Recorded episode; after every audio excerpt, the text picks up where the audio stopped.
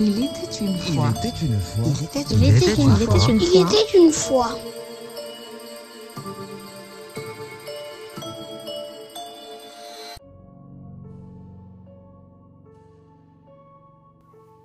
La bête continue de courir la campagne, et aucune battue n'a pu arranger l'affaire. Qui donc pourra débarrasser la France d'un si cruel malheur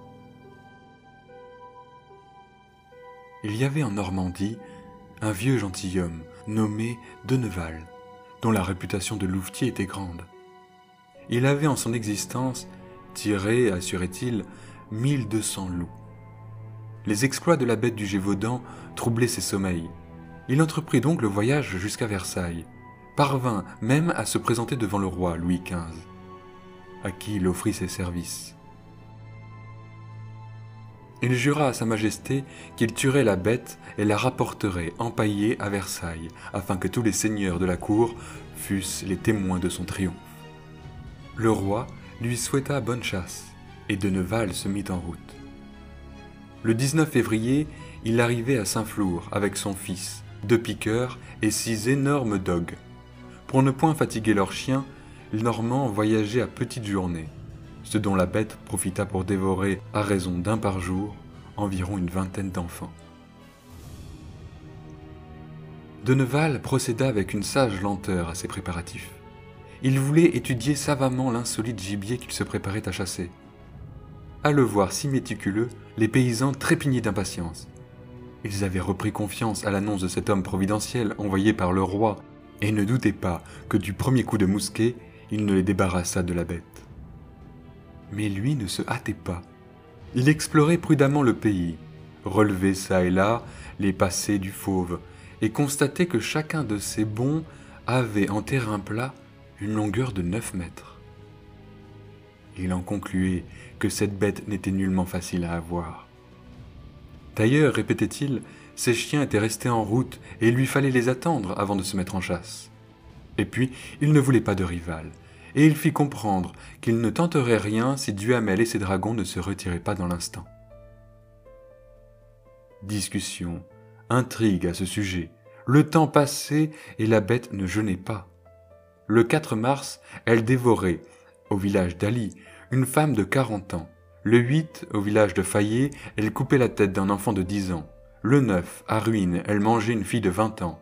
Le 11, dans un hangar, à Malviette, elle déchirait en lambeaux une fillette de 5 ans. Méfaits semblables le 12, 13 et le 14, et en des endroits si distants qu'on ne pouvait s'expliquer la rapidité de ses courses. Ce perpétuel vagabondage inspirait par toute la France tant de terreur que certains accidents similaires s'étant produits aux environs de Soissons, on publia partout que la bête du Gévaudan ravageait à la fois l'Auvergne et la Picardie.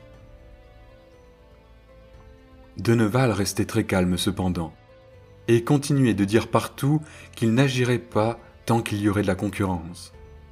Duhamel, de son côté, s'obstinait à ne point vouloir quitter la place, et la bête mangeait le monde. Il serait idiot de détailler les disputes du Normand et du chef des dragons. Comme on peut bien l'imaginer, c'est le Normand qui l'emporta. Duhamel dut partir en retraite avec ses soldats et quitta le pays, fort dépité d'abandonner à son rival la victoire, car nul ne doutait que maintenant, libre de ses mouvements, le terrible louvetier ne triompha bientôt de la bête. Hélas, durant trois mois, il lui donna la chasse, sans l'atteindre. Les dix mille paysans qu'il avait mis sur pied ne réussirent qu'à tuer une pauvre petite louve. En vain, Deneval se résolut-il à des expédients indignes de sa grande renommée. En vain empoisonna-t-il un cadavre qu'il exposa en manière de piège aux environs d'un bois où la présence du monstre avait été signalée. Celui-ci déchira le cadavre, en fit un bon repas et ne parut pas s'en porter moins bien. Après dix semaines de battue et d'embuscade, il fallut bien convenir que la bête se moquait des gens, des balles et du poison. Deneval se lamentait d'être mal secondé. Les paysans riaient de lui et le déclarèrent incapable de tuer le moindre lapin. Les esprits s'aigrissaient, le ton de la correspondance officielle même devenait de plus en plus acerbe, et l'on reprochait aux Normands de trop ménager ses pas, sa peine et ses chiens. Ce fut un beau temps pour la bête. Elle se montrait tous les jours et ne se privait de rien. La liste de ses carnages est terrifiante. Elle dévore une première communiante, Gabrielle Pellissier, dont elle arrangea si proprement la tête coupée, les vêtements et le chapeau, que lorsqu'on découvrit les restes de la fillette, on la crut tout simplement endormie. Le 18 avril, elle tue un vacher de 12 ans, le saigne, comme aurait fait un boucher, mange ses joues, ses yeux, ses cuisses, et lui disloque les genoux. Elle égorge une femme de 40 ans, puis deux filles dont elle suce tout le sang et arrache le cœur.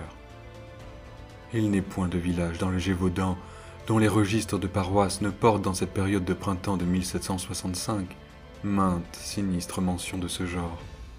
Acte de sépulture du corps de un tel, mangé en partie par la bête féroce.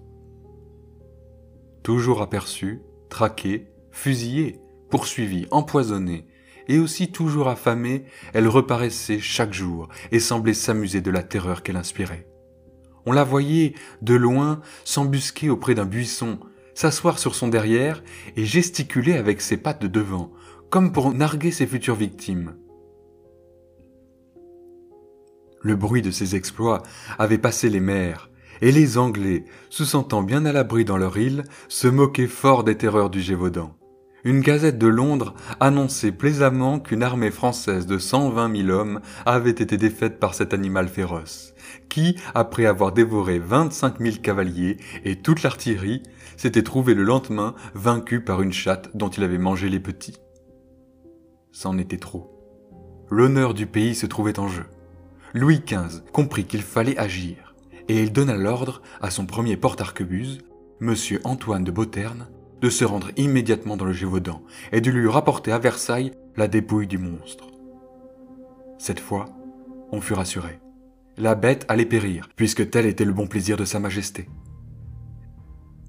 Le porte-arquebuse, Antoine, son fils, ses domestiques, ses gardes, ses valets, et enfin ses lignées, arrivèrent tous à Sog le 22 juin. Il commença par congédier le Normand, puis il réquisitionna des hommes de peine pour porter ses bagages et soigner ses chiens. Il agissait en grand seigneur, sûr de n'avoir pour vaincre qu'à paraître. Ce qu'ayant appris, la bête lui porta un défi. Le 4 juillet, en plein midi, elle enleva une bonne vieille, Marguerite Ourtamère, qui filait la quenouille dans un champ voisin de Broussol, et la laissa morte après lui avoir arraché la peau du visage. En sa qualité de porte-arquebus du roi, de lieutenant de ses chasses et de chevalier de Saint-Louis, Antoine voulut demeurer impassible. Il organisa quelques reconnaissances qui ne donnèrent aucun résultat. Les paysans ne se gênaient pas pour dire qu'il coûtait plus cher et n'en faisaient pas plus que les autres. Ce fut une bien autre surprise quand, après trois mois de tâtonnement et de ripaille, on le vit partir avec tout son équipage pour une partie de l'Auvergne où la présence de la bête n'avait jamais été signalée. Il alla jusqu'au bois de l'abbaye de Chaz, où les loups étaient nombreux.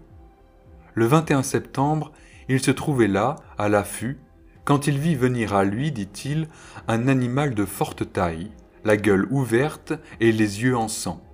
C'était donc la bête. Antoine tira, la bête tomba. Elle avait reçu la balle dans l'œil droit. Elle se releva, mais une seconde balle l'atteignit en plein corps. Elle roula raide morte. Antoine et tous ses gardes se précipitèrent. La bête pesait soixante kilos et mesurait deux mètres de longueur. Elle avait des dents et des pieds énormes. C'était d'ailleurs un loup, un vulgaire loup, qu'on rapporta quand même triomphalement à Sog, où le chirurgien boulanger procéda à l'autopsie. On convoqua dans cette ville sept ou huit enfants qui naguère avaient vu la bête. Sévèrement interpellés par monsieur le porte-arquebuse, ils déclarèrent qu'ils la reconnaissaient. Ainsi, Il fut dressé procès-verbal, et M. de Balinvilliers, intendant d'Auvergne, écrivit à Sa Majesté une lettre enthousiaste pour la remercier de ce qu'elle avait daigné secourir son bon peuple de Gévaudan. Le cadavre de la bête, transporté sans délai à Clermont, fut empaillé et expédié à Fontainebleau où se trouvait la cour. Le roi rit beaucoup de la simplicité de ces bons paysans dont la superstition avait transformé un simple loup en une bête apocalyptique.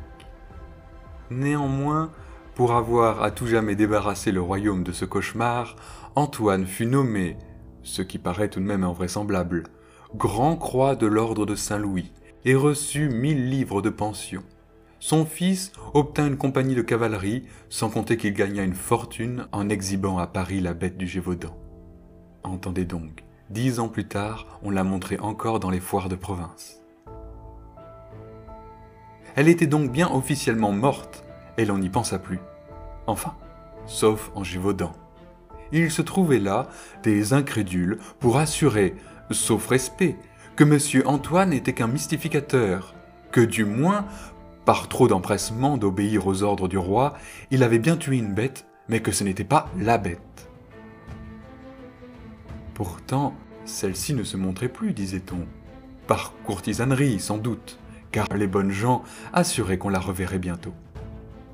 Aurait-on donc enfin réussi à tuer ce monstre?